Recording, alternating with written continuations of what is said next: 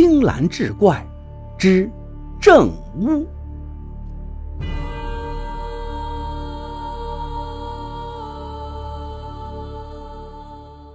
话说清朝末年，江苏某地有个朱姓的乡绅，是一位暴发户，和外国人做生意发了一笔横财，家里一富，自然要营建宅院。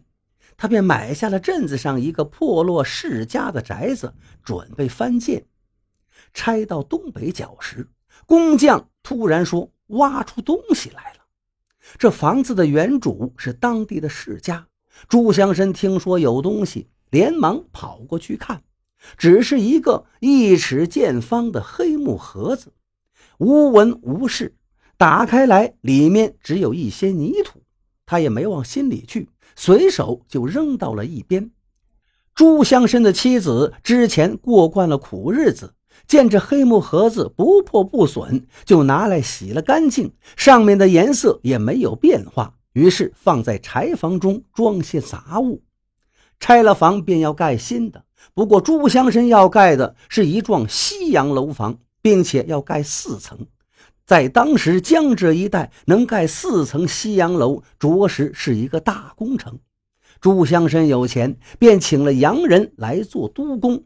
这些建筑材料也都是从外国进口，因此这房子在建时就已经成为人们的谈资。前来看热闹的人是络绎不绝，等到新房子一结顶，来看热闹的人更是人山人海。朱乡绅好面子，来的人越多，他越得意，因此来者不拒，还烧了茶水相待。直到所有的人新鲜劲儿都过去了，他才把家搬了进去。这一搬进去，就需要布置房屋。朱乡绅虽是个商人，倒也很会附庸风雅。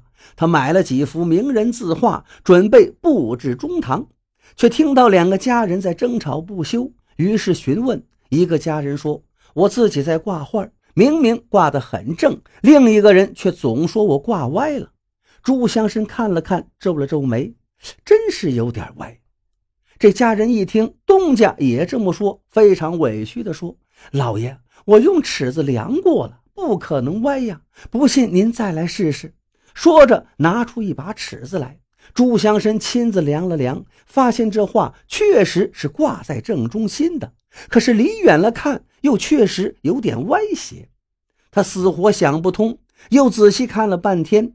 这时正巧有个家人匆匆忙忙走出来，踢翻了门边的一桶水，地面上的水一直向西边流去。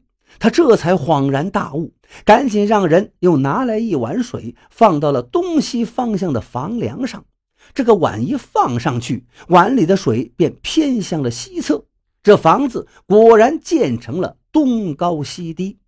旧式的房屋是砖木结构，地基打得不深，房子一久就会下沉。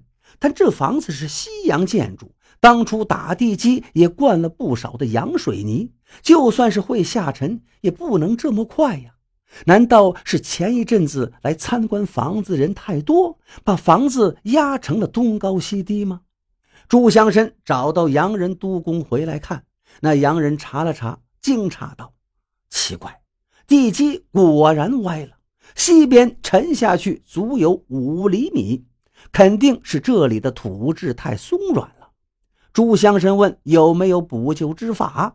洋人摇头道：“除非拆了重建。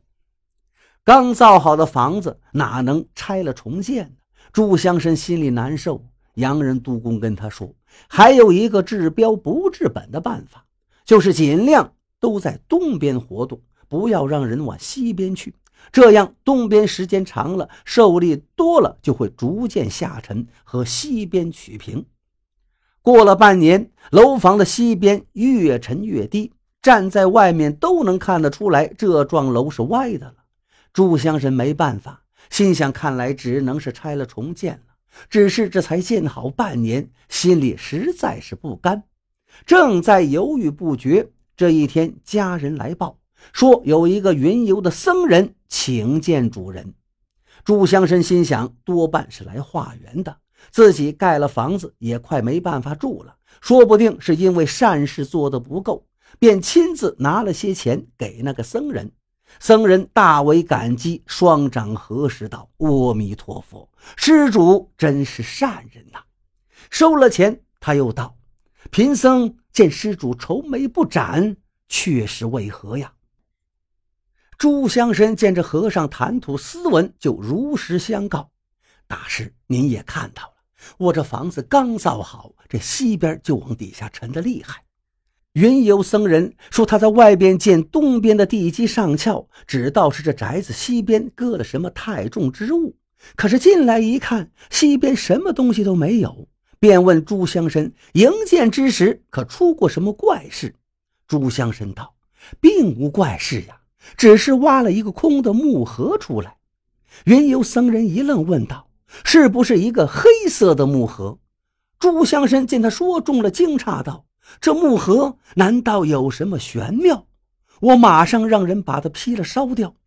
僧人忙道：“施主使不得，这屋全指着这木盒才能给他正好。”朱香生把他带进柴房，那僧人一看，点头道：“果然是此物。”转头对朱香生道：“贫僧要在施主府上叨扰九日，九日连续施法。”当能使宝宅平整如初。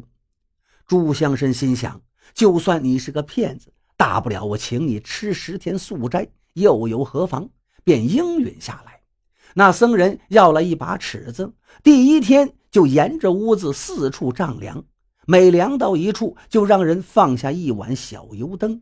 前前后后，宅院里放了几十碗油灯。第二天。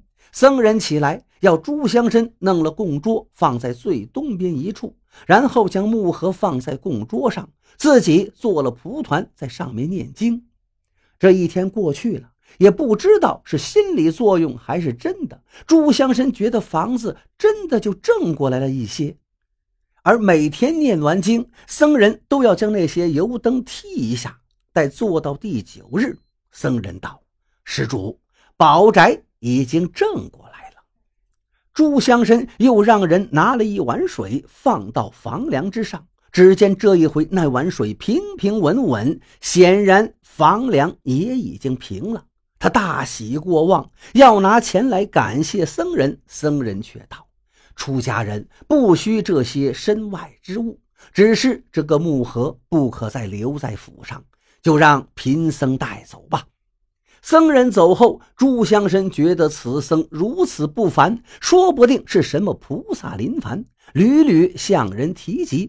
有一回宴请京城来的某官，说起此事。这个官员是进士出身，学问也好。听说到原来如此，此木盒肯定是阴沉木所制。朱香生问：“阴沉木是什么？”那官员道：“阴沉木乃是洪荒以前之木。”经过历劫变换，尘埋土中，万年不坏。此物见土即沉，每年一尺，十年一丈，因此古人都用之作为寿材。那和尚将其带走，实在是一片慈悲之心。